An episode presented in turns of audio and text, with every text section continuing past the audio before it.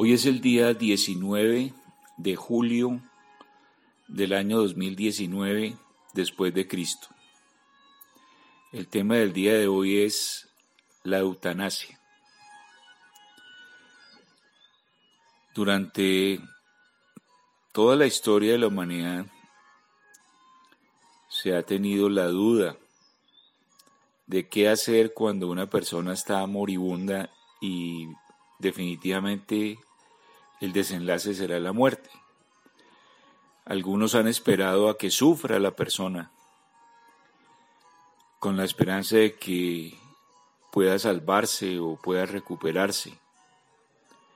Sin embargo, cuando la ciencia ha avanzado, se sabe que algunas enfermedades terminarán tarde o temprano con la muerte esa decisión de qué hacer con esas personas que están moribundas, que están próximas a entregar su cuerpo y desplegar su alma hacia el infinito, eh, ha sido una decisión difícil, básicamente por las creencias religiosas. Algunas personas piensan que Dios se complace en tener a la gente en el mundo sufriendo hasta que el último suspiro salga de su cuerpo. Y eso es erróneo. Es una falsa creencia. Debemos deshacernos de estas creencias malignas, de estas creencias cínicas. Es como si hubiera un Dios que se deleita con el sufrimiento humano. Esto debe ser descartado cuando existe la posibilidad de hacer digna la muerte de una persona. Es como si nos complaciera realizar una cirugía sin anestesia. Eso no tiene ninguna lógica. Existen los elementos, los narcóticos suficientes para hacer posible que una cirugía pueda ser realizada sin dolor y sufrimiento por parte del paciente. Todo cuerpo se deteriora y realmente cada día morimos. Estamos destinados fatalmente a morir algún día, tarde o temprano, esta tarde o mañana. Pero cuando las circunstancias se vuelven difíciles para una persona desde el punto de vista de la salud, es responsable de parte de nosotros tomar una decisión en vida, sin esperar a caer en, en estados donde no podemos decidir y otros vendrán a decirnos qué hacer con nuestra propia existencia, con nuestro cuerpo sobre el planeta Tierra. Eh, esta decisión, pues, todos tenemos unas creencias diferentes según el país donde hayamos nacido, según la religión que estemos profesando. Pero particularmente y personalmente quiero decirles que yo me liberé de ese pensamiento de querer sufrir hasta el último momento para entregar el cuerpo humano. Pienso que cuando ya el desenlace necesariamente es fatal, o la enfermedad irá deteriorando mi cuerpo hasta dejarlo en unas circunstancias miserables, es importante tomar la decisión de la eutanasia. Personalmente ya fui ante un notario, hice una carta sencilla, un documento sencillo de una página, donde explico las circunstancias en las cuales se me deberá practicar la eutanasia. Pero básicamente estas circunstancias serían las siguientes. Cuando caiga en un estado de coma irreversible, y me estén eh, manteniendo vivo mediante máquinas.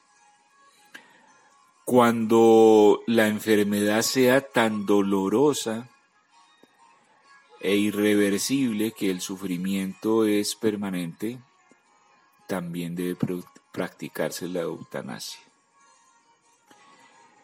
Cuando pierda la salud mental, pienso que cuando ya una persona por algún accidente o por alguna circunstancia de la vida eh, pierde su salud mental y queda totalmente eh, desarticulado con esta realidad. Pienso que es injusto tener a una persona sufriendo en esos, en esos términos y en esas circunstancias.